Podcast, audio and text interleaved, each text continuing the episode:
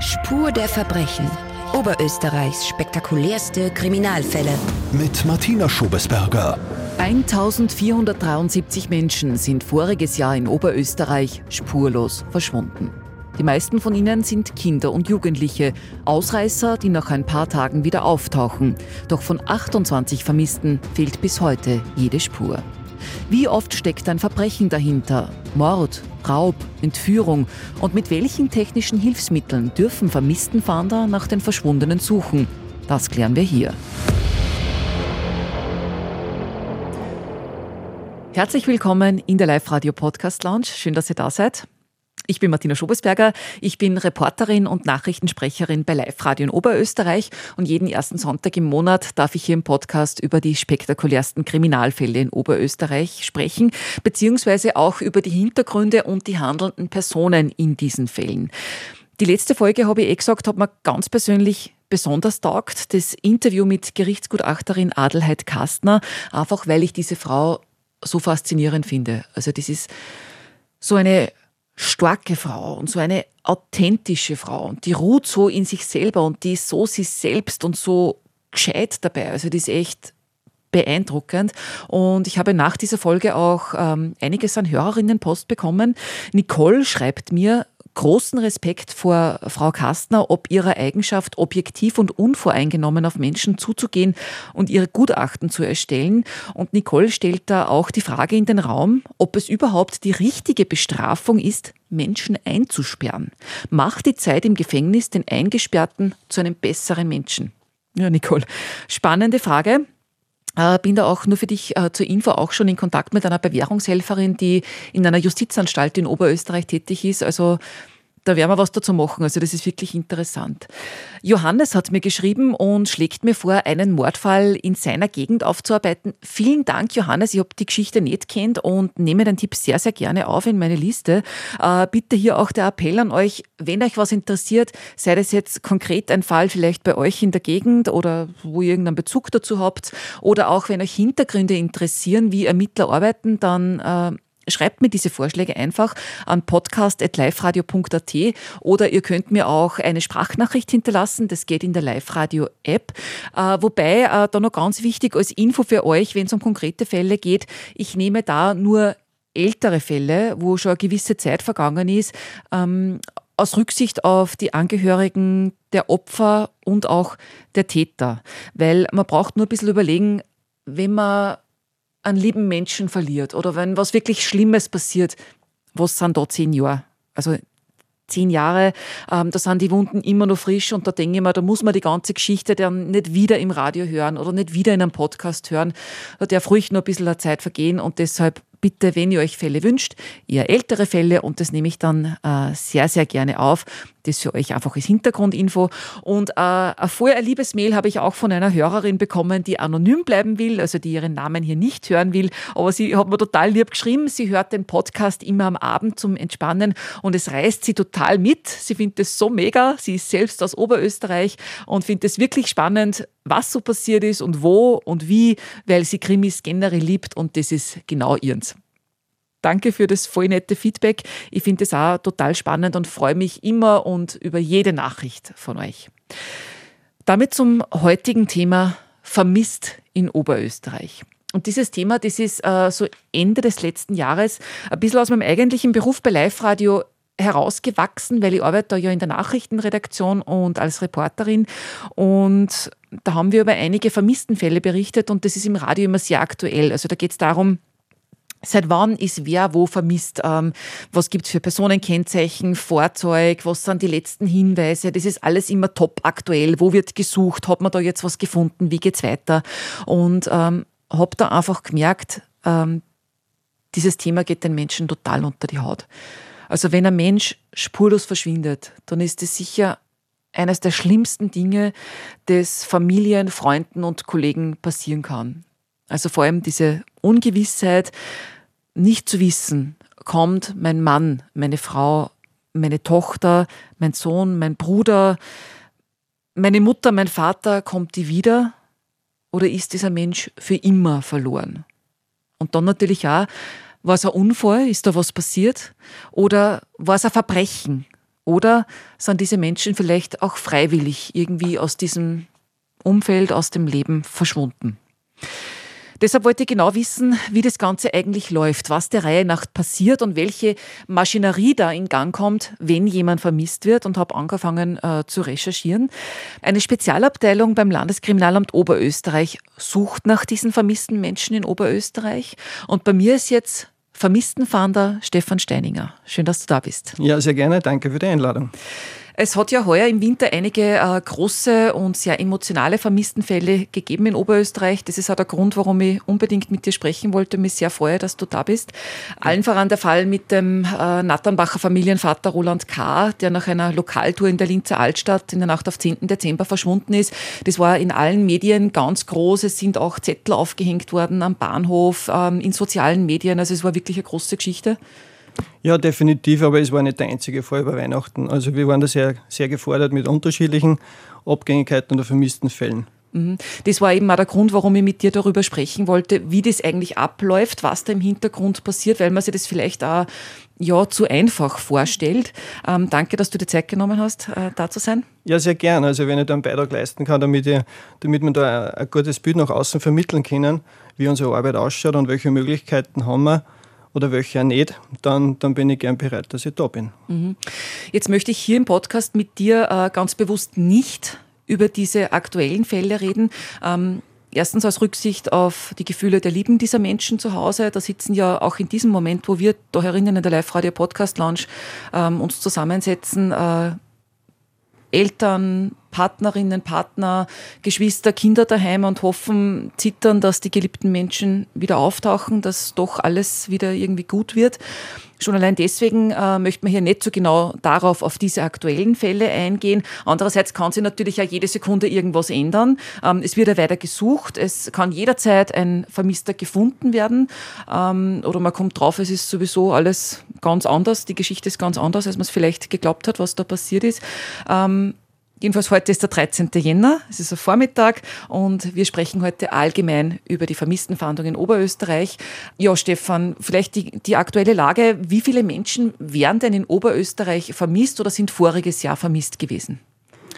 Die aktuellen Zahlen von 2022 schauen so aus, dass voriges Jahr 1473 Personen zur Fahndung ausgeschrieben worden sind, weil sie halt vermisst worden sind. Und davon waren 280 Erwachsene mhm. und die, der Rest eigentlich waren Jugendliche. 1473, das ist ja unglaublich viel. Ja, definitiv. Also es schreckt uns auch immer wieder. Ähm, es ist aber so, dass natürlich jeder, jeder Fall, der bei uns angezeigt wird, äh, und die Personen werden dann bei uns zur Fahndung ausgeschrieben im System. Und aus der Erfahrung heraus bei Erwachsenen ist es meistens so, dass nach zwei, drei Tagen wieder zurückkommen ja, und dann wird die Fahndung wieder rufen. Von diesen 1473 Fällen sind von 2022 28 Fälle offen, mhm. wo die halt noch nicht geklärt haben können. Das heißt, wir sind bei ca. 98 Prozent, dass die, dass die Fälle geklärt werden haben können. Mhm. Das heißt, wo die Personen entweder wieder auftauchen, also wieder nach Hause kommen? Genau. Es ist, vor allem, wenn man die Erwachsenen anschaut, dann, dann muss ich schon sagen, dass es meistens so ist, dass Erwachsene einfach in einer Krise stecken und vielleicht keine andere Alternative haben oder Möglichkeit oder Handlungsmöglichkeit und sie nicht aussehen und kurz einmal verschwinden und sagen so, ich brauche jetzt Abstand von zu Hause, ich brauche Abstand von meinen Problemen, wie auch immer die gelagert sind, ob das private Probleme sind, ob das berufliche, ob das wirtschaftliche äh, Dinge sind, das ist, das ist sehr, sehr unterschiedlich und jeder Mensch tickt anders und manche können einfach mit, mit Problemen oder mit Krisen nicht umgehen und haben halt dann oder wählen den Weg, dass kurz einmal eine Auszeit brauchen. Mhm. Bei diesen 1473 Personen, mhm. da hast du gesagt, ähm, viele sind auch Jugendliche, glaube ich, gell? Also von den 1473 sind 280 äh, erwachsene Fälle und das andere sind alles Jugendliche. Mhm. Das heißt Ausreißer. Oder ist das zu einfach formuliert? Die Mehrzahl, die Mehrzahl betrifft Jugendliche, die die betreut werden in sozialen Einrichtungen. Okay, also Aber Heimkinder es, quasi. So, genau. Mhm. Aber es gibt, da, es gibt da immer wieder Kinder, die, die von daheim einfach weg sind für kurze Zeit, weil sie ähm, einen Streik gehabt haben mit den Eltern beispielsweise. Oder weil es, ja, wegen Schulnoten, wegen was auch immer. Dass die dann auch kurzfristig weg sind. Mhm. Wie jung war da das jüngste oder der jüngste Ausreißer? Oder hast du irgendwas im Kopf? Weiß ich nicht. Aber es wird immer jünger. Es wird immer jünger. Also unter 14 definitiv auch. Mhm. Ja. Mir auch arg für, für die Eltern, wenn, wenn die irgendwie weg sind.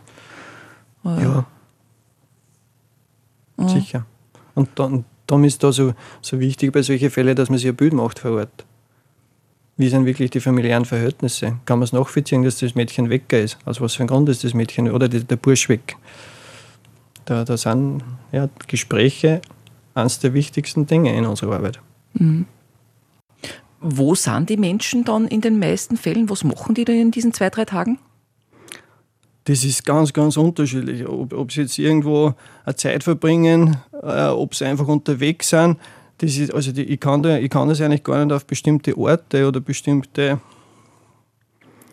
bestimmte weiß nicht, Handlungsweisen eingrenzen. Das ist sowas von unterschiedlich. Also wir erleben unterschiedlichste Dinge. Jeder, ist da, jeder Mensch ist da anders gestrickt. Also es geht da sehr stark um Persönlichkeitsrechte, wo man nicht reinschauen kann und wo die Leute einfach auch nicht gefunden werden wollen. Solche Fälle hast du, oder einen solchen solchen Fall hast du ja auch schon gehabt, einen großen. Ja, natürlich, natürlich. Also, es gibt immer wieder Personen, die die Entscheidung treffen, so aus, ich mag nicht mehr da in Österreich sein und, und, und suche mir ein neues Leben in irgendeiner anderen Stadt auf der Welt. Und, und letztes Jahr 2022 haben wir genauso einen Fall gehabt. Also da, da haben wir einen, Fahndungs, einen Fahndungsakt an Vermissten für abschließen können, weil der nach über 20 Jahren bei einer Grenze kontrolliert worden ist und, und da wirklich als diese Person ide- identifiziert hat werden können. Und das hat uns natürlich wieder vor Augen geführt, dass es bei uns nichts gibt, was es nicht gibt. Also man darf, man darf das auch nie ausschließen, dass wer wirklich auch diese Entscheidung getroffen hat und gesagt hat, so, ich packe meine Koffer und bin weg. Also in dem Fall war es so, der war 20 Jahre lang vermisst und kommt dann zu einer Grenze, wird da irgendwie gescannt, das macht Bing, dann steht da beim Grenzbeamten vermisst, zur Genau. Fahndung ausgeschrieben. Mhm. Und dann? Genau. Genau, dann werden wir von den Behörden informiert, dass die Person kontrolliert worden ist und für uns ist die Grundlage einer unserer Personenfahndung dann weg, weil wir wissen, die Person lebt. Also Unfall, Suizid oder Gewaltverbrechen ist auszuschließen und die Aufgabe der Polizei oder der Fahndung ist somit hinfällig und er wird widerrufen bei uns im, im System zur Fahndung. Und die Familie und die Freunde daheim, erf- erfahren die das? Das ist sehr unterschiedlich, weil ja Erwachsene das, das Recht haben, dass sie, dass sie machen, was wollen mit ihrem Leben. Und diese Person, wie es in dem Fall war, wird halt gefragt an der, an, bei der Grenzkontrolle von den Kollegen von den Ausländischen, darf der aktuelle Aufenthalt weitergeben werden an die Angehörigen oder nicht. Das entscheidet dann die Person. Und so ist eigentlich die rechtliche Lage. Also der kann dann beinhart sagen, na, ich will nicht, dass die Mama weiß, wo ich bin. Genau. Genau. Und, Okay. das, und das ist ja so. Also wir dürfen das auch nicht weitergeben. Aber dass ich noch bin, dass ich noch lebe, das darf schon weitergeben. Genau, aber nur dem Anzeiger so quasi, der die Anzeige gemacht hat, der, der ja befürchtete, die befürchtete Angst gehabt, dass, dass was passiert ist, darf man weitergeben, lebt oder lebt nicht. Ja, genau. Ich meine, alleine das ist ja auch schon viel wert zu wissen. Ja, natürlich. Diese Gewissheit, man, kann, man, kann, man hat wenigstens die Gewissheit, es noch gut. Oder ihr noch gut. Wie war das in dem Fall dann voriges Jahr, nach die 20 Jahre? Da haben wir in, in aktuellen Wohnort weitergeben dürfen. Okay. Ja. Weißt du, wie das dann noch ausgegangen ist? Nein, leider nicht. Wir sind dann, unsere, unsere Arbeit ist dann beendet. Sobald wir wissen, dass, dass dem nichts passiert ist, ist unser Kontakt eigentlich, oder wir dürfen keinen Kontakt dann zu dieser Person herstellen, weil es es nicht mehr unsere polizeiliche Aufgabe ist. Also es ist auch nicht so, dass ihr dann bei dem Anzeigeerstatter dann nur mal nachruft und fragt, na, und wie war das dann und habt ihr da jetzt Kontakt und ist der wieder heimgekommen? Würde uns interessieren. aber aber ist, ist normal nicht der Fall. Wahnsinn. Ja. Aber ist das, ist das öfter, dass auch wirklich untertauchen? So, Ich würde nicht sagen öfter, es kommt vor. Es kommt immer wieder vor.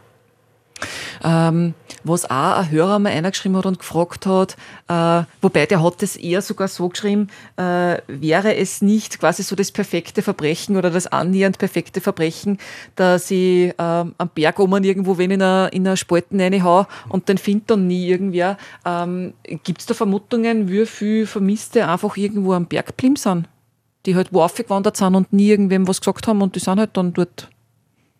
Gibt's.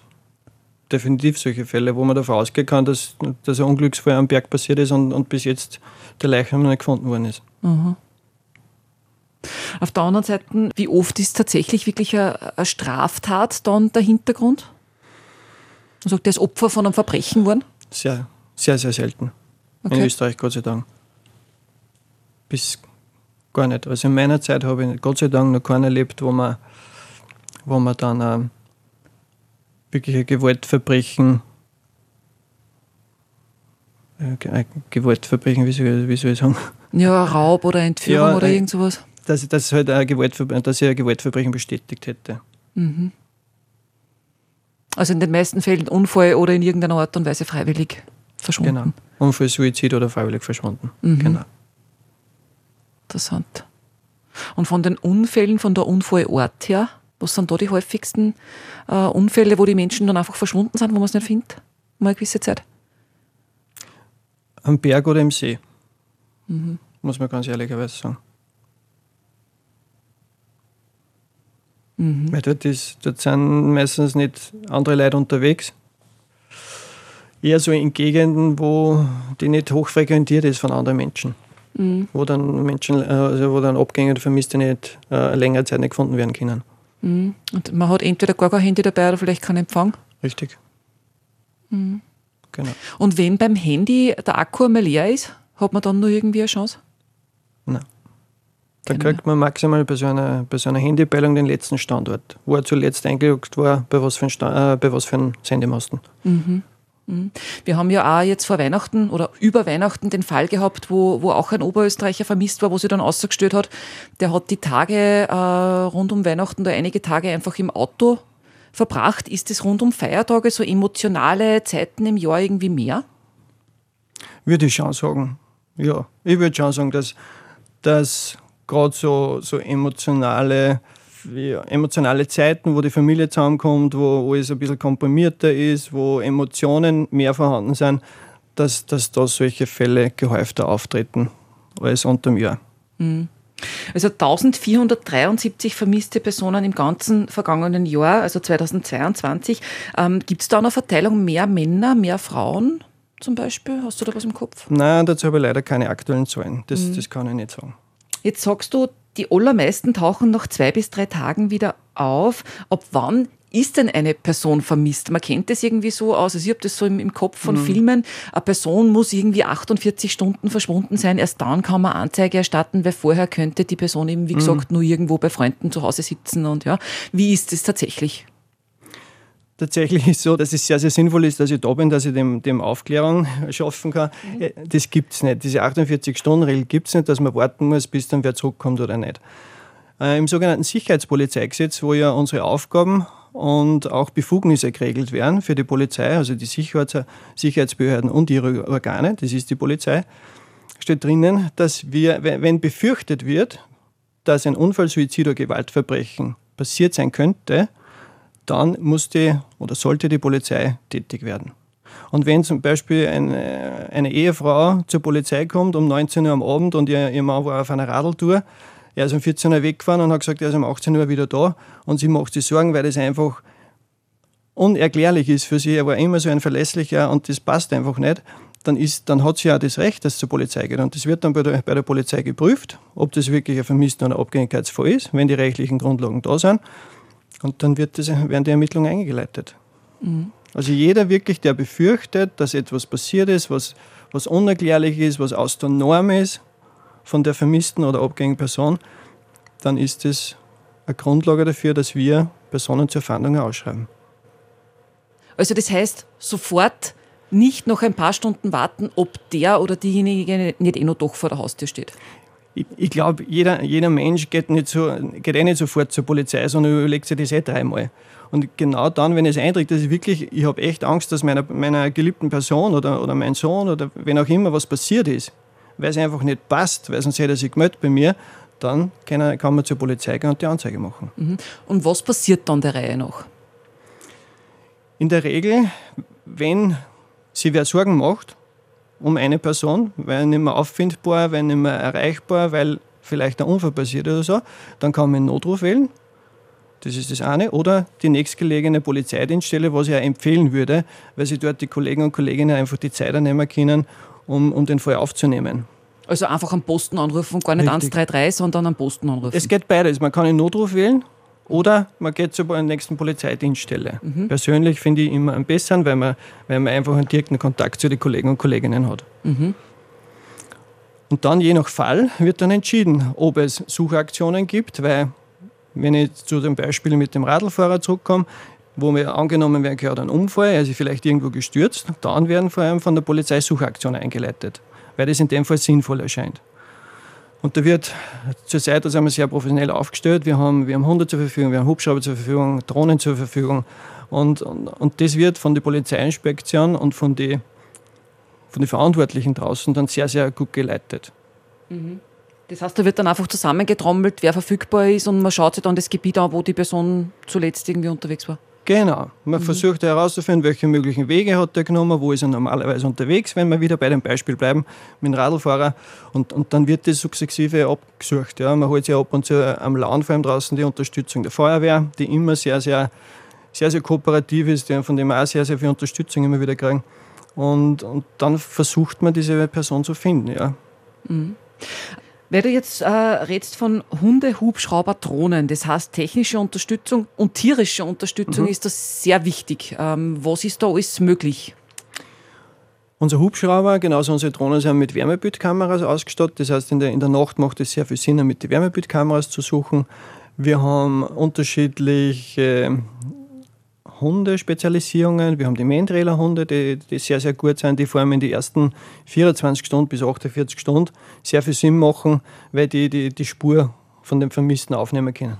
Äh, wenn du sprichst von Wärmebildkameras, Drohnen und so weiter, die irgendwo über Landschaft fliegen, wie genau ähm, oder wie, wie klein konnten das Ding sein, was man unten findet? Oder, oder sagen wir so, wie empfindlich sind die? Die, die sind sehr empfindlich. Also man kann sich das so wie in die Filme vorstellen, wenn man von oben sieht, alles ist, alles ist finster und dann sieht man eine Signatur von einer Person her, unten herumlaufen.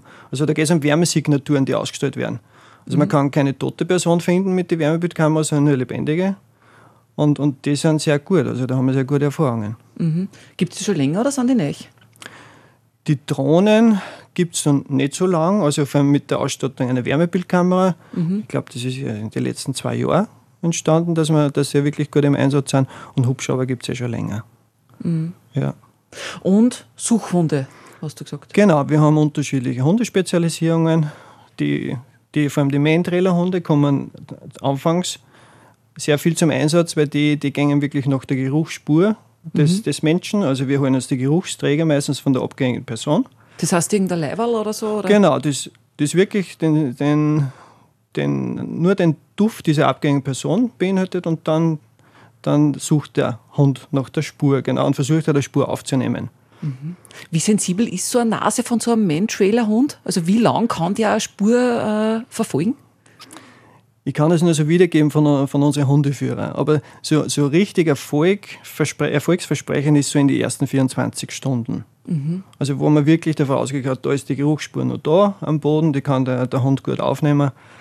Und das ist, das ist sehr zielführend. Also da gibt es diese Man-Trailer-Hunde und dann aber zusätzlich auch noch die jetzt unter Anführungszeichen normalen Suchhunde, um das jetzt nicht zu werten, oder? Nein, es gibt dann für eine spätere Stufe, wenn wirklich schon einige Zeit vergangen ist, wenn man leider damit mit rechnen muss, dass die Person vielleicht verstorben ist oder wir wirklich nach toten Menschen suchen, dann kommen sogenannte Leichenspürhunde zum Einsatz, die darauf trainiert sind und spezialisiert sind, dass sie, dass sie verstorbene Personen finden. Okay, aber da gehen wir nur mal einen Schritt zurück. Also wir sind jetzt wirklich in der, in der ganz frischen Phase, wo ein Mensch vermisst ist. Es sind gerade ein paar Stunden und diese Suchaktion läuft jetzt. Wie lange wird denn da gesucht? Wie lange kämmt, durchkämmt man eine Landschaft oder, oder ein Gebiet oder weitet da ein Suchgebiet aus? So, solange es sinnvoll erscheint. Also es wird da wirklich alles mobilisiert, das geht oft über zwei, drei Tage, dass da rund um die Uhr die, unsere Kräfte in Einsatz sind. Vor allem, wenn man ein Suchgebiet eingrenzen kann. Wenn ein Suchgebiet nicht eingrenzt werden kann, ist es natürlich sehr, sehr schwierig für uns. Dass man sagt, okay, in welche Richtung soll man jetzt suchen?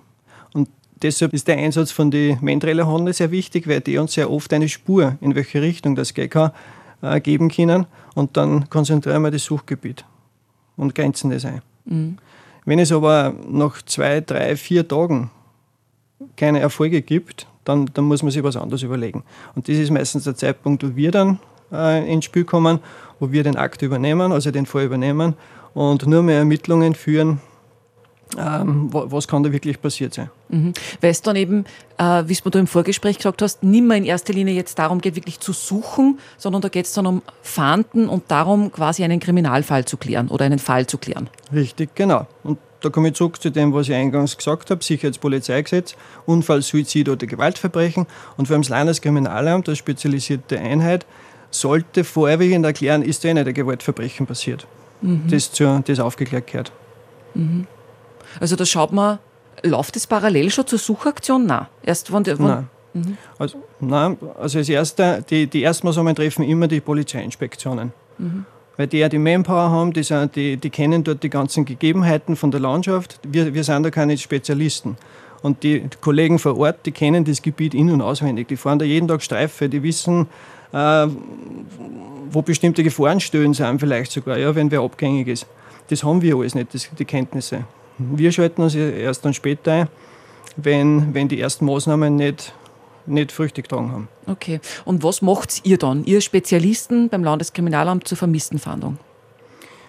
Wir fangen von, von, von Null an, kann man sagen. Ja. Wir fangen von Null an, schauen uns den Fall von, von ersten Zeitpunkt wieder an und wir ermitteln in zwei Richtungen. Das, das erste ist einmal, versuchen zu rekonstruieren, so die, die letzten Stunden vor dem Verschwinden der Person.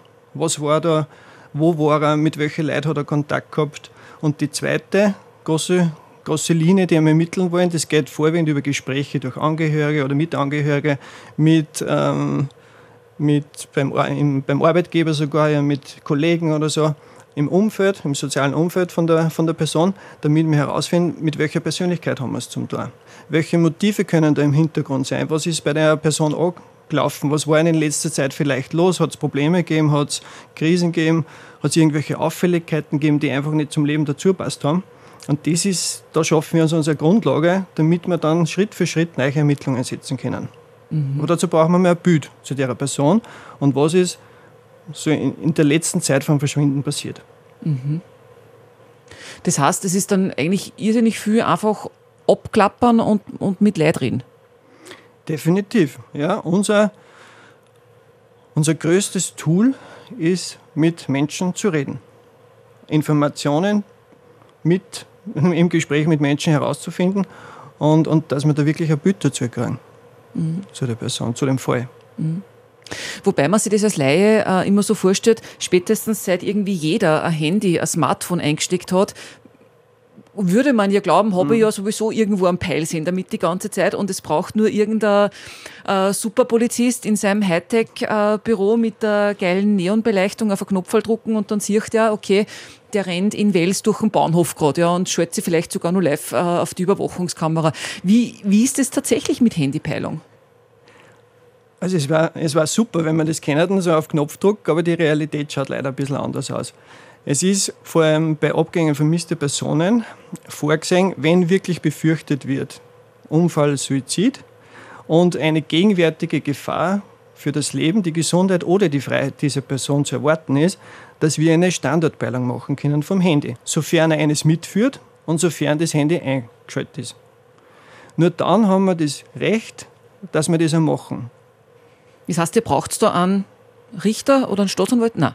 Nein, das, das, ist, das darf man jetzt angrenzen. Wenn, wir, wenn die Erstmaßnahmen von der Polizeiinspektion geführt werden, ja, die Anzeige ist aufgenommen worden, die ersten Ermittlungen, vielleicht eine Suchaktion eingeleitet, Handypeilung gemacht worden, damit man vielleicht ähm, eine Idee hat, in welche Richtung dass die Person unterwegs ist oder unterwegs war. Und solange sie kein konkreter Tatverdacht Richtung ein Gewaltverbrechen ergibt, das heißt, dass irgendwo Blutspuren sind, das heißt, dass, dass vielleicht ähm, das Handy irgendwo sichergestellt worden ist bei einer anderen Person oder so, sind wir im Sicherheitspolizeigesetz. Und das Sicherheitspolizeigesetz sagt, dass jeder Erwachsene vor allem da lassen kann, was er will. Da darf man nicht in die Rechte eingreifen. Weil wenn der einfach entschieden hat, so, er möchte jetzt einfach sein gewohntes Umfeld verlassen, weil es ihm einfach zu viel ist oder er hat eine neue Idee, dann ist das ein gutes Recht. Wenn wir aber einen konkreten Tatverdacht Richtung ein Gewaltverbrechen kriegen, dann fallen wir in die Zuständigkeit des Staatsanwalts, der Justiz. Dann sind wir in der Strafprozessordnung und dann könnten wir über den Staatsanwalt, der ist der Ermittlungsleiter dann, wenn so ein Fall, könnte man bestimmte Ermittlungsmaßnahmen anfordern und kriegen wir. Und das muss man immer wieder auseinanderhalten. Das eine ist das Sicherheitspolizeigesetz, wo einfach unsere Aufgaben und Befugnisse drinnen sind. Und das andere, das, die Strafprozessordnung und das Strafrecht, da werden ja die Rechte vom Staat geschützt. Ja, und wenn da Gewaltverbrechen zum Beispiel, weiß nicht, ja, Entführung oder so, vielleicht im Raum steht, dann ist da der Staatsanwalt zuständig und dann können wir Richtung, Richtung äh, Gewaltverbrechen auch ermitteln. Mhm. Da haben wir andere Möglichkeiten. Jetzt denke ich mir aber ja gerade am Anfang, irgendwie so als Laie, denke ich mir, gerade am Anfang muss ich doch da alles in die Waagschale schmeißen, mhm. wo ich vielleicht nicht weiß, okay, liegt der irgendwo jetzt ähm, und hat sich weh dann und, und liegt wo in einem Graben oder hat ihn jemand in einen Lieferwagen eine zart und irgendwo ins Ausland geführt, ähm, geht es doch um Zeit. Warum äh, mache ich da nicht gleich von Anfang an alles, was irgendwie geht?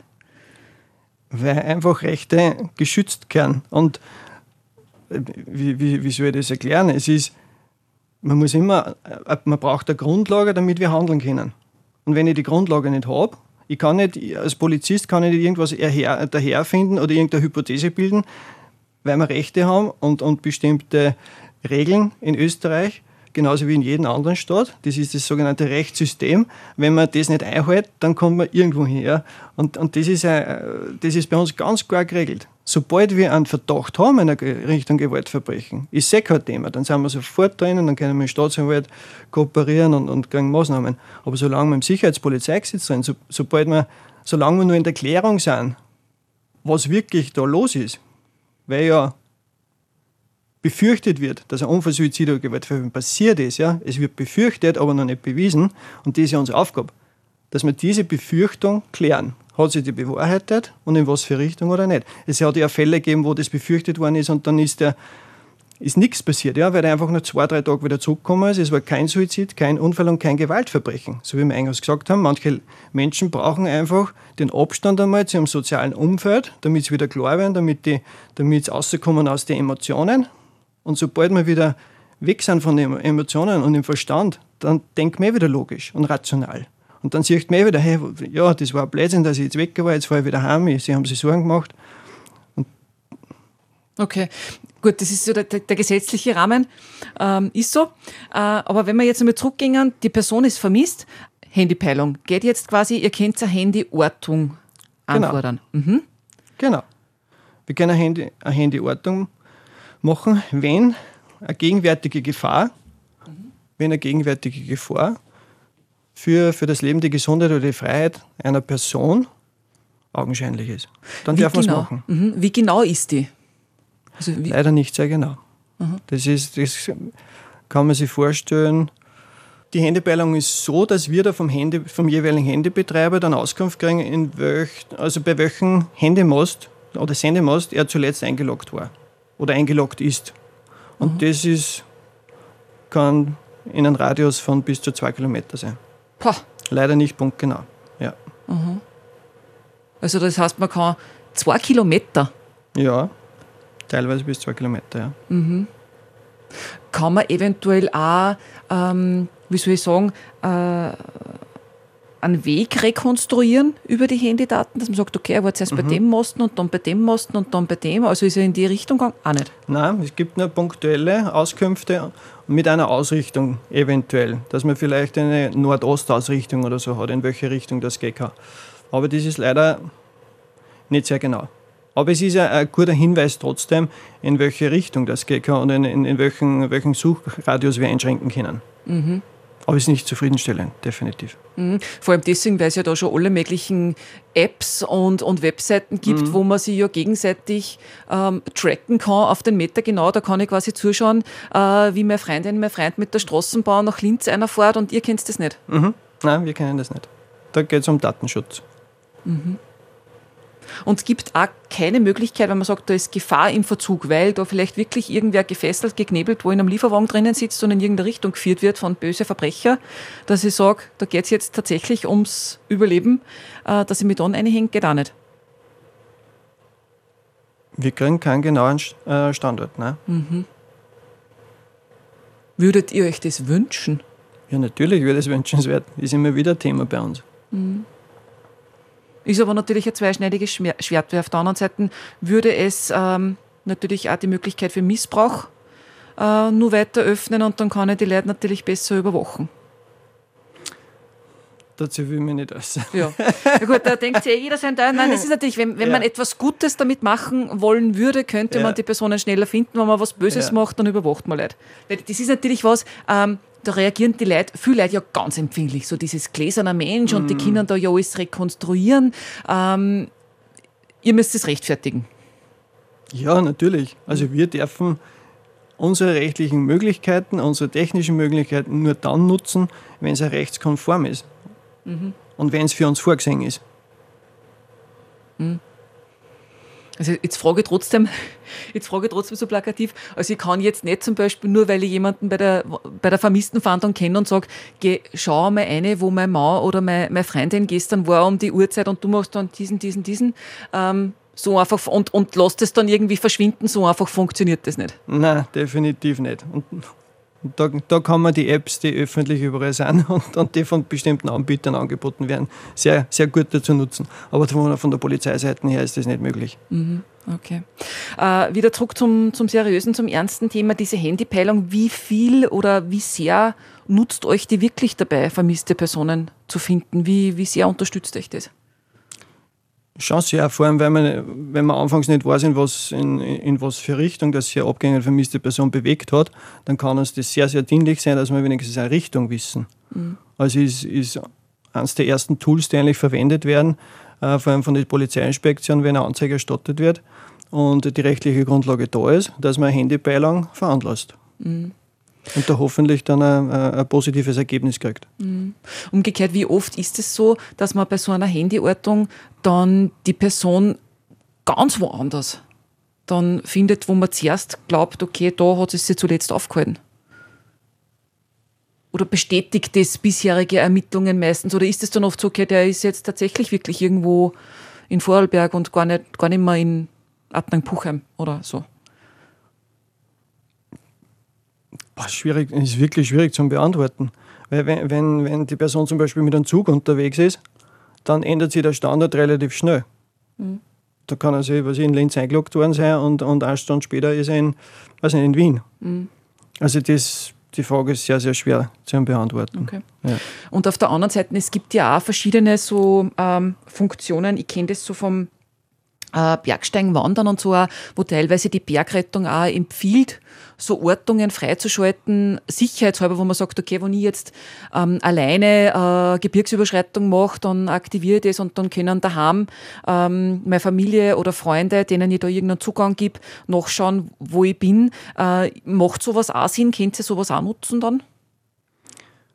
Also ich kann das nur empfehlen, dass das Angehörige machen. Aber da brauchen halt die Angehörigen, die zu Hause bleiben, die Zugangsdaten für die Systeme.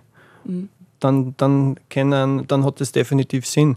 Äh, wenn wir solche Fälle haben und Personen, die abgängig vermisst sind, die haben sowas ein Programm oder so, dann, und die Angehörigen stellen uns das zur Verfügung, dann können wir es sehr wohl nützen. Ja. Mhm. Mhm. Ähm, ja, Handypeilung. Äh, das nächste ist natürlich so Geldströme. Das heißt, ähm, irgendwo am Bankomaten, wo was abheben oder mit der Kreditkarten was zahlen. Äh, wie sehr wird das überwacht und nutzt das was bei der Suche nach einer vermissten Person? Würde uns natürlich sehr helfen, aber ist, ist nicht vorgesehen im Sicherheitspolizeigesetz, solange wir nicht im Strafrecht drin sind, sobald nicht ein, äh, solange nicht ein konkreter Tatverdacht Richtung Gewaltverbrechen ist, ist das aus Datenschutzgründen nicht möglich. Mhm. Ja, darf man nicht. Genau. Das heißt, es muss schon ganz konkrete Hinweise geben, dass die Person Opfer von einem Verbrechen geworden ist, dass man da irgendwie. Genau, und dann könnte der Staatsanwalt anordnen, dass wir da was kriegen. Aber das ist ganz eine heikle Geschichte. Also vor allem, vor allem die, diese, dieses Recht auf Eigentum und, und Daten bei der Bank wird bei Vermissten oder Abgängigkeiten ist nicht, ist nicht üblich. Nein, geht es nicht, sagen wir so. Mhm. Nein. Überwachungskameras gibt es ja auch schon mhm. quasi über, überall. Unterführungen, Überführungen, äh, Fußgängerzonen, lokale, ähm, öffentliche Verkehrsmittel. Inwieweit könnt ihr da zugreifen? Das ist sehr, sehr hilfreich, vor allem im städtischen Bereich. Und die öffentlichen Kameras dürfen ja bis 72 Stunden aufzeichnen und dann wird sie automatisch überschrieben. Und da kriegen wir schon sehr oft deutliche Hinweise, aber wie gesagt, vor allem im städtischen Bereich. Im ländlichen Bereich ist das so gut wie gar nicht. Mhm. Und irgendwelche Tracking-Systeme in Autos? gibt es ja auch schon längst. Also Autos, mhm. die von, von selber ähm, einen Notruf wählen oder mhm. einen Pannenservice wählen, weil halt irgendwas nicht funktioniert und so weiter. Ähm, hilft das auch bei der Vermisstensuche? Könnt, könnte helfen, wenn wer mit einem Auto unterwegs ist, aber das muss schon ein modernes Auto sein. Mhm. Also keine Ahnung, wann, nein, ich weiß, nicht, ich weiß ich wirklich nicht. Also an das denken wir schon immer wieder. Aber das ist von Hersteller zu Hersteller und, äh, sehr, sehr unterschiedlich, an ob man da was kriegt oder nicht. Mhm. Aber das heißt, es sind überall äh, juristische Hürden, die natürlich unsere Persönlichkeitsrechte schützen, aber auf der anderen Seite halt vielleicht dazu beitragen, dass man länger nicht gefunden wird. Wenn was passiert ist. das, die, es ist einfach ganz, ganz eine schwierige Materie, weil man ja nicht weiß, was im Kopf dieses Menschen vorgeht, der abgängig oder vermisst ist. Mhm. Es kann wirklich ein, ein, Unglücksfall passieren sein, ein Unfall. Es ist ja ein, Sturz, eine Unachtsamkeit. Man ist niedergeführt worden. Wir, nein, niedergeführt nicht. Das darf man nicht. Dann mhm. sind wir eh schon irgendwo anders drin. Mhm. ähm, nein, man kann wirklich nicht in den Kopf der Menschen reinschauen. Und dann, dann sind solche Vermissten- und Abgängigkeitsfälle sehr, sehr herausfordernd, damit man herauskriegt, okay, was, was kann da wirklich passiert sein. Mhm. Es kann möglicherweise ein Unglücksfall passiert sein, es kann wirklich sein, dass wer gesagt hat, so, ich komme mit meinem Leben nicht zusammen, ich möchte, ich möchte einfach nicht mehr, mein Weg endet hier. Und das dritte war halt dieses Gewaltverbrechen, aber da braucht man immer wieder einen konkreten Tatverdacht. Mhm. Und, äh, ähm, jetzt gibt es ja da ähm, einen Fall, äh, wo auch viele Hörer vom, vom Podcast Spur der Verbrechen mir schon einer geschrieben haben, ich sollte doch da bitte nachfragen. Habe ich auch bei dir schon ein paar Mal gemacht, zu diesem Fall von zwei vermissten junge Mühviertler, äh, Maximilian Baumgarten aus Zwettl und Andreas Latten aus Wachsenberg, sind fast, heuer werden es acht Jahre, dass sie verschwunden sind, seit der Nacht auf dem 12. September 2015. Ähm, den Fall kennen viele, der ist auch ständig in die Medien. Also die haben ähm, nur mit Freunden Karten gespielt, Bier getrunken. Freunde sind dann, haben sie dann irgendwann verabschiedet und die zwei Burschen sind in der Nacht nur fortgefahren. Ähm, was ich weiß, äh, die letzte Spur so richtig ist, um kurz vor drei sind sie geblitzt worden mit dem Auto beim Kreisverkehr in Bad Leonfelden Richtung Tschechien unterwegs offenbar und seitdem äh, verschwunden. Ja, das sind jetzt ähm, acht, fast acht Jahre. Ähm, es hat immer wieder Zeitungsberichte über diesen Fall gegeben. Es hat auch schon so Cold Case ähm, Aufrufe gegeben von anderen Sendern. Ähm, ich weiß, es ist schwierig, Stefan, du, du sprichst nicht gern, darfst da nicht, nicht, nicht so viel sprechen über diese Fälle, aber wenn man jetzt sagt, fast acht Jahre, wie lang wird denn aktiv gesucht und, und wie wird denn in so langen Fällen nur aktiv gesucht? Also solche Fälle bleiben immer aktuell. Da werden die Ermittlungen nie eingestellt, solange die Personen nicht gefunden sind. Wenn ich da hernehme, unser, unser längster Fall ist eigentlich von 1948. Mhm. Und, der, und die Personen, die, bis, die werden so lange ausgeschrieben bei uns zur Fahndung und immer wieder verlängert, alle drei Jahre, bis es halt vom Lebensalter her nicht mehr realistisch ist, dass die nur am Leben sind. Also die, werden, die Fälle werden nicht eingestellt, sondern die, es wird immer wieder evaluiert, es wird immer wieder nach, nach einiger Zeit der Fall durchgearbeitet, werden immer wieder geschaut, ob neue Ansätze da sind, ob neue Hinweise vielleicht kommen sind von der Bevölkerung, die natürlich auch überprüft werden. Aber abgeschlossen werden sie nie. Mhm. Also die zwei Burschen, Männer, äh, waren zu dem Zeitpunkt, wo sie verschwunden sind, 26 Jahre alt. Äh, also da wird nur lang weiter weiter gefahndet in diesem Fall. Definitiv. Mhm. Jetzt hat es ja da ähm, äh, ist ja ganz, ganz gezielt gefahndet worden, gesucht worden nach diesem auffälligen Auto, mit dem die unterwegs waren. Ein silbergrauer Citroën mit schwarz lackierten Seitentüren, ähm, Uferumgebung Kennzeichen. Es hat da auch 2021 nur mal einen Hinweis gegeben, da hat jemand ähm, ja, irgendeine Spiegelung, ein Objekt im Moldau-Stausee gesehen, ähm, ist auch gesucht worden damals, ist aber nichts rausgekommen. Meines Wissens noch nicht. Mhm. Ich, ich, kann zu dem Fall ja nichts sagen und will nichts mhm. sagen, weil, weil ich nicht aktenkundig bin. Mhm. Aber es kommen da. es, gibt keine, es gibt keine neuen Erkenntnisse. Mhm. Aber kommen da nach so vielen Jahren, also oder in so alten vermissten Fällen auch immer noch Hinweise einer? Wenn Fälle nur in Erinnerung sind, dann kommen ab und zu wieder Hinweise einer. Mhm. So wie Baumgartner Leitner, ja. Weil es natürlich ein zweischneidiges Schwert ist. Bei, bei so lange äh, andauernden vermissten Fällen, du sagst, es wird die werden nicht abgeschlossen, solange die Person nur theoretisch am Leben sein könnte. Genau. Ähm, aber viel bringt nur oder wie viel wollen auch deiner Erfahrung nach die Familien und die Angehörigen, dass über diese Fälle berichtet wird? Ich meine, ist da irgendwo das Bedürfnis da, dass man sagt, man bitte, ähm, tat's nicht so, als, als, als wäre eh nichts mehr zu machen und redet nicht mehr drüber, berichtet und sucht? Oder sagt man, ich möchte eigentlich lieber abschließen und jedes Mal wieder, wenn ich darauf angeredet werde, reißt es eine Wunde auf? Was ist es eher oder ist es beides? Es ist definitiv beides oder auch mehr. Und ich glaube, man, man braucht so eine einversetzen in, in die Lage von Angehörigen, wenn ein geliebter Mensch weg ist, wenn man nicht weiß, was mit dem passiert ist und anfangs immer die Hoffnung da ist, dass er zurückkehrt oder eh noch lebt und sich das aber lange Zeit nicht bestätigt.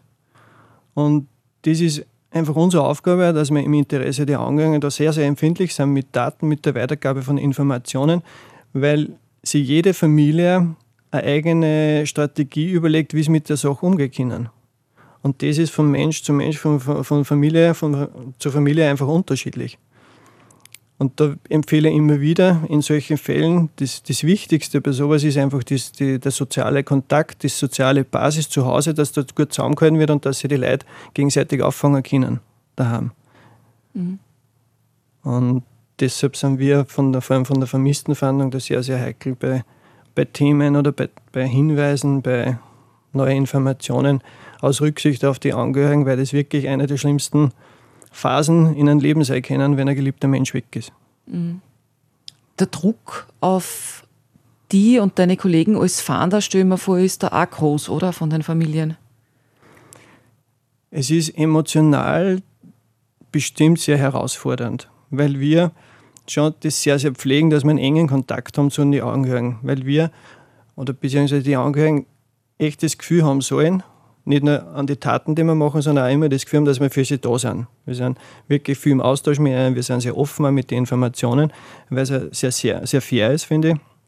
Und da kriegen wir halt alle möglichen Emotionen natürlich mit von den Angehörigen.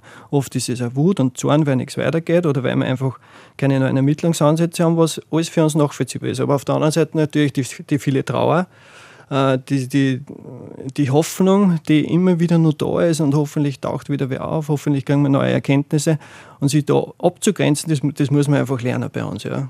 Mhm. Aber auch empathisch zu sein, weil sonst könnte man den Job nicht machen. Mhm. Weil das Einfühlungsvermögen ist, ist in dem Job, vor allem als Vermisstenfahnder, sehr, sehr, sehr wichtig. Weil das ist ja unsere Motivation, unser innerer Antrieb, dass wir alles Mögliche in Bewegung setzen, dass wir viel Energie investieren im Sinne der Angehörigen, dass die dass die Aufklärung kriegen, was mit einer Person äh, passiert sein kann. Mhm. Gibt es einen Zeitraum, äh, wo du sagst, erfahrungsgemäß, wo man den nicht noch so und so viele Wochen oder so gefunden hat, dann wird es wirklich schwierig. Ähm, Gibt es da irgendwas, was du auch wirklich auch betroffene Familien und Angehörige sagst, einfach weil es halt ja ein Faktum ist, mit dem man sich irgendwo auseinandersetzen muss? Aus meiner Erfahrung kann man schon sagen, die Mehrzahl nach drei, vier Tagen kommen wieder zurück oder der Fall kann geklärt werden. Mhm. Wenn es aber länger dauert, dann kriegt man als Fahnder ein bestimmtes Gefühl zu, dem, zu der Geschichte, also zu dem Fall. Man, man, macht, man kann es ein bisschen interpretieren und das teilen natürlich auch die Angehörigen mit, in was für Richtung das gehen kann. Und da komme ich zurück zu dem, was ich, was ich zuvor auch gesagt habe. Es ist ganz wichtig, dass wir wissen, mit was für einer Persönlichkeit wir, dass wir es zum Tor haben was kann in dem vorgegangen sein und, und was, was könnte, was könnte gewesen sein, dass er auf einmal von daheim verschwindet. Und da bin ich meistens sehr, sehr ehrlich auch zu den Angehörigen. Weil die das erwarten und, und verdienen auch. Mhm. Ist die Ungewissheit wahrscheinlich ja das, oder das, das ja, die, die Ungewissheit auch das Schwierigste an dem Ganzen, oder? Bestimmt, ja. Also diese Ungewissheit, wie, wie, das, wirklich, wie das wirklich ausgeht, ist, ist definitiv sehr, sehr belastend für die Angehörigen. In Kombination mit der Hoffnung. Mhm. Lassen, ver verlieren Angehörige jemals die Hoffnung komplett, deiner Meinung nach, das wirklich abschließen? Oder, oder ist dieser Funken irgendwo immer noch irgendwo im Hinterkopf bei jedem, bei jeder Familie? Ich glaube, dass die Hoffnung ganz eine gute Kraft ist und ganz eine, ganz eine große Kraft ist bei, bei Abgängigkeits- und vermissten Fällen und dass die Hoffnung nie aufgeben wird. Auch wenn es nur so unrealistisch ist, aber solange nicht so hundertprozentig klar ist, was mit der Person passiert ist, ist die Hoffnung immer da. Und finde ich gut. Mhm. Jetzt möchten natürlich äh, viele Menschen helfen. Ja. Was macht denn Sinn als Angehöriger, als, als Freund, als Freundin? Was, was kann man denn tun? Wie hilft man denn in so einem Fall? Mhm. Ja, man machen so Social Media Kampagnen, große, macht es Sinn? Hat das schon mal geholfen, dass man sagt, okay, ich poste dieses Foto und, und dann daraufhin haben sich so viele Leute gemeldet, dass da entscheidende Hinweise drinnen waren zum Beispiel. Macht es Sinn oder, oder nicht? Oder kriege ich dann so viel, äh, wiederum so viele Hinweise zurück, die eh nichts bringen, die einfach nur in einen Irrgarten mhm. einleiten? Mhm. Aus unserer Erfahrung macht es nicht so viel Sinn, weil es so, so allgemein ist. Es wird immer wieder, es, die Medien oder die Social Media Kanäle sind einfach so überlastet schon. Man liest da unglaublich viele Sachen, immer wieder das, was Neues und so. Aber dass so konkrete Hinweise reinkommen, ist eher spärlich. Was mhm. eher Sinn macht, wenn ich schon über die Social äh, Media Kanäle was mache als Angehöriger, wenn, wenn mir das wichtig ist, dass ich vielleicht konkrete Dinge einschreibe. Wie zum Beispiel am um zu der Zeit an diesem Ort gesehen, wer kann uns da konkrete Hinweise geben? Weil das Pauschale, das Allgemeine ist voll schwer für, für die Menschen. Zwar, sie sehen es und können es lesen, aber wenn ich was konkretisieren kann, dann ist die Chance viel größer, dass sich die Menschen, die sich an einem bestimmten Ort zu einer bestimmten Zeit aufgehalten haben, in ihren Erinnerungen nachgraben können und dann merken, ah ja, stimmt, die Person habe ich dort gesehen. Und ich, ich kann auch sagen, in was für Richtung dass sie die bewegt hat oder was die angehabt hat oder so. Das macht, macht eher Sinn. Aber ich verstehe das immer wieder von den Angehörigen, dass die alles Mögliche in Bewegung setzen wollen und das ist ja okay. Und wir, wir sagen da nie, nein, das darf sein oder so, sondern bitte, wir, wir verstehen den Druck vor allem dieses, dieses zu versuchen, mehr als möglich äh, also als in Bewegung zu setzen, damit man den Menschen wieder findet oder damit man einen Hinweis auf ihn kriegen. Mhm. Und das ist ja gut so. Mhm. Und wenn es der Bedarf ist, dann wird von unserer Seite das genauso gemacht über die Medien. Dann werden auch einfach alle Zeitungen auch ersucht, dass ganz konkret uns bei der Suche nach Hinweisen helfen kann. Mhm. Jetzt gibt es ja da mehrere Initiativen wie äh, Österreich findet euch zum Beispiel äh, Cold Case äh, Sendungen im Fernsehen. Was hältst du von dem? Möchte ich mich nicht äußern. Okay. also ist, ist jetzt nicht unbedingt groß hilfreich. Oder haben die nicht, haben nicht zum großen Durchbruch beigetragen? Will mich wirklich nicht äußern. Also ich, ich appelliere an die Angehörigen, dass, dass da unsere Arbeit vertrauen, dass, dass wir dass wir da Spezialisten sind, dass wir auch die meisten Möglichkeiten haben in der Aufarbeitung, in der Klärung von vermissten Fällen. Und andere Vereine, vor allem, es geht um Vereine, haben nie die Ressourcen und die Möglichkeiten, die die Polizei hat. Und vor allem die Polizei hat die Aufgabe, solche Dinge zu klären. Das mhm. ist unser Job. Wir sind ein Dienstleister an den Bürgern und Bürgerinnen und das nehmen wir da sehr, sehr ernst wahr. Mhm. Was hat die dazu bewogen, genau diese Dienstleistung beim Landeskriminalamt anzubieten? Na, warum bist du Vermisstenfahnder worden? Ich bin ja mittlerweile schon 25 Jahre Polizist und habe hab schon viel, viel gesehen, habe schon viele Sonderverwendungen bei der Polizei erlebt. Und schlussendlich bin ich jetzt bei der Vermisstenfahndung gelandet, ähm, weil ich das auch wollte, weil ich von diesem Job einfach sehr überzeugt bin. Und wie bin ich da hingekommen? Weil ich in damals in Steyr, ich war dienstlich in Steyr, einen Vermisstenfall bearbeitet hat habe, der, wo ich einen persönlichen Bezug gehabt habe. Und da habe ich einfach mitgekriegt, wie wichtig das eigentlich ist für die Angehörigen, dass da wer da ist von der Polizeiseite, der, der ständig im Austausch mit einer ist, damit merken, sie sind aufgekommen. Und es war Gott sei Dank ein Fall, den wir dann positiv klären haben können.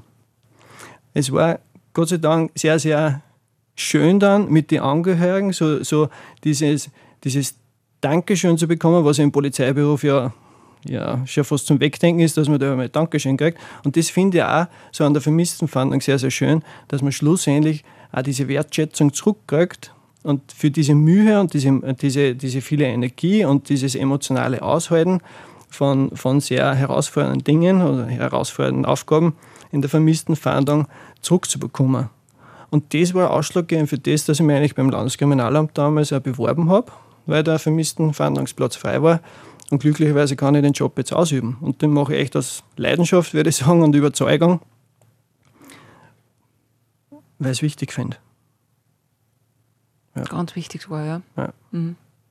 Das wirklich Interessante an meinem Job, finde ich, und das Spannende ist, dass, dass wir vorwiegend das, das Gespräch mit, mit Menschen nutzen. Also ich bin überall in Österreich unterwegs, wenn, es erforderlich ist. Wenn es irgendwelche Kontaktadressen gibt, dann fahre ich auch persönlich hin und rede mit denen.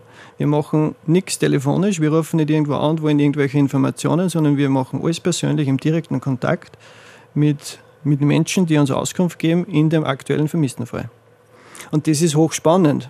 Erstens, weil wir sehr viel unterwegs sind, was, was den ganzen Job wieder auflockert. Und das Zweite ist, weil man sehr, sehr viel für, für Menschen kennenlernt und sehr viele Geschichten hört. Mhm. Das heißt, das ist nicht so, also nichts telefonisch, alles persönlich. Zu 99 Prozent nutzen wir persönliche Kontakte. Das ist einfach unsere, unsere Professionalität und das, was unser, unser, unser Anspruch, den wir uns, selber stellen, dass wir in solchen, in, in diesen Fällen, die ja sehr, sehr heikel sind, die sehr, sehr herausfordernd sind und emotional, immer einen direkten und persönlichen Kontakt zu den Menschen pflegen. Mhm. Und wenn du sagst, du, du erfährst alle möglichen Geschichten, schaust du schon in menschliche Abgründe, oder? Ja, man schaut schon hinter die Kulissen der Gesellschaft. Aha. Mhm. Musst du eigentlich fast schon ein bisschen Psychologe sein? Ja, ich glaube, dass ich, dass ich viele unterschiedliche Rollen einnehme wie der Polizist. Ja. ja. ja spannend. Voll. Aber kommt mir halt so gut, ich bin ja, ich bin ja, ich habe studiert nebenbei, ich bin ja Coach, Trainer, Unternehmensberater. Weißt. Ach so, okay. Also du kannst das auch wirklich. ja, ich, ich hoffe es. Ja, Aber ich denke ich denk schon, dass ich da bestimmtes Menschenverständnis habe und darum kann den Job auch nicht jeder machen, weil, ja. weil ich, muss, ich muss einfach sehr, sehr empathisch sein. Ich muss mich auch nicht versetzen können in die Menschen, was da, was da angeht. Ich muss Verständnis zeigen. Das, und das schulen wir immer wieder auch draußen. Bitte, bitte, habt Verständnis für die, für die Situation eines Angehörigen oder eines Anzeigers, der sich wirklich Sorgen macht um eine Person. Mhm. Weil wenn man sich da eine versetzt, dann geht es selber so fürchterlich. Ja, das kann man sich schon mal, kann man sich schon mal vorstellen, dass man da mal die Ketten raushupft, wo man irgendwie vor lauter Verzweiflung. Mhm. Genau. Genau. Und Erfolgserlebnisse hat man viel oder? Die Frage ist, was, ist, was ist ein Erfolgserlebnis mhm. in unserem Job? Erfolgserlebnis ist definitiv, wenn wir, wenn wir einen Fall klären können und es hat sich nicht bestätigt, dass ein Unfall, Suizid oder Gewaltverbrechen war. Dann ist das Erfolg dann kriegt man das auch zurück. Es kann ein Erfolg sein, wenn man wirklich eine Person findet, die für sich entschieden hat, sie will nicht mehr. Damit nämlich die Angehörigen trauen können, damit sie anschließen können, ist auch ein gewisser Erfolg. Zwar ein tragischer Erfolg, aber immer noch besser als eine ständige Hoffnung, eine ständige Ungewissheit. Und das Tragische an solchen Dingen ist ja, der Mensch, der die Entscheidung getroffen hat, dass er zum Beispiel sein Leben beenden will, der ist ja glücklich damit.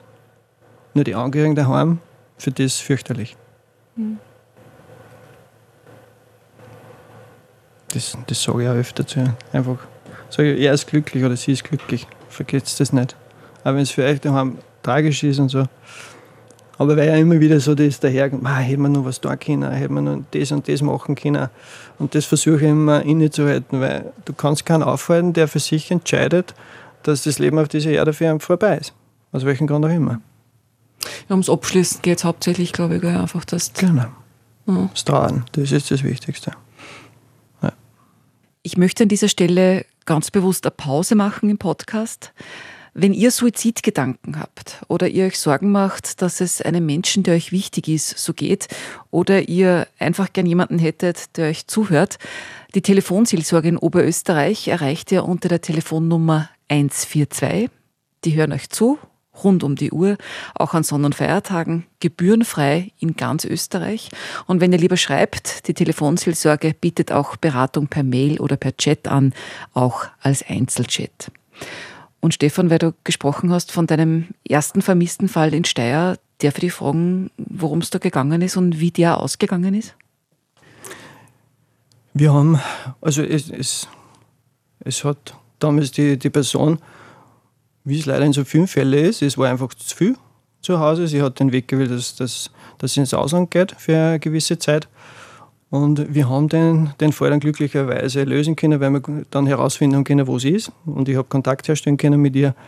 Und das, das hat sich in Wohlgefallen aufgelöst. Also das, der anfängliche Verdacht Richtung Suizid oder Richtung Gewaltverbrechen hat sich dann Gott sei Dank nicht bestätigt, sondern es ist wirklich so eine gewünschte Auszeit, ohne die zu Hause geblieben darüber äh, zu informieren. Mhm. Aber das, ist die Person dann wieder nach Hause gekommen? Genau ist dann wieder zurückgekommen, ja. Mhm. Warst du da dabei bei dem Moment? Bei dem Moment leider nicht, nein. Aber was stellen wir schön vor eigentlich? Ja, es, es, ist, es ist einfach schön dann zu beobachten, wie, wie dieser Druck mhm. von den Angehörigen abfällt, wie, sie, wie diese emotionale Belastung abfällt. Und ich, ich weiß einfach nur, wie der, wie der Vater zu mir gesagt hat, also sowas wünsche ich keinen. Nicht einmal meinen, meinen ärgsten Feind diese Ungewissheit, dass man nicht weiß, was mit meinem Kind los ist. Mhm. Ja, voll spannend. Äh, danke, dass du da warst und uns äh, von deiner Arbeit erzählt hast, aus deiner sehr wichtigen Arbeit. Vermissten Fahnder Stefan Steininger vom Landeskriminalamt Oberösterreich. Danke. Sehr gerne. Danke fürs Dasein. Ich weiß, das ist jetzt äh, voll persönlich und privat, aber ich frage trotzdem, hat jemand von euch Erfahrung damit, dass jemand, den ihr wirklich gern habt, verschwunden ist oder verschwunden war? Oder habt ihr vielleicht selbst einmal entschieden, für eine gewisse Zeit abzutauchen und habt einfach Abstand gebraucht? Wart selbst vermisst? Kennt es aus dieser Perspektive? Würde mich total interessieren, wenn ihr da was zu erzählen habt, gerne auch anonym. Schreibt mir an podcast.liferadio.at oder hinterlasst mir eine Sprachnachricht in der Live-Radio-App ich fand es voll interessant. Vielleicht ist der eine oder andere dabei, der da offen sprechen möchte. Wenn euch die Folge gefallen hat, freue ich mich außerdem über eine gute Bewertung auf Spotify und Apple. Ihr könnt den Podcast hier auch abonnieren, dann verpasst ihr keine neue Folge. Die nächste, die kommt heraus am Sonntag, 2. April um 17 Uhr. Ich hoffe, wir hören uns dann wieder und wünsche euch bis dahin eine schöne Zeit. Spur der Verbrechen. Oberösterreichs spektakulärste Kriminalfälle. Jeden ersten Sonntag des Monats neu.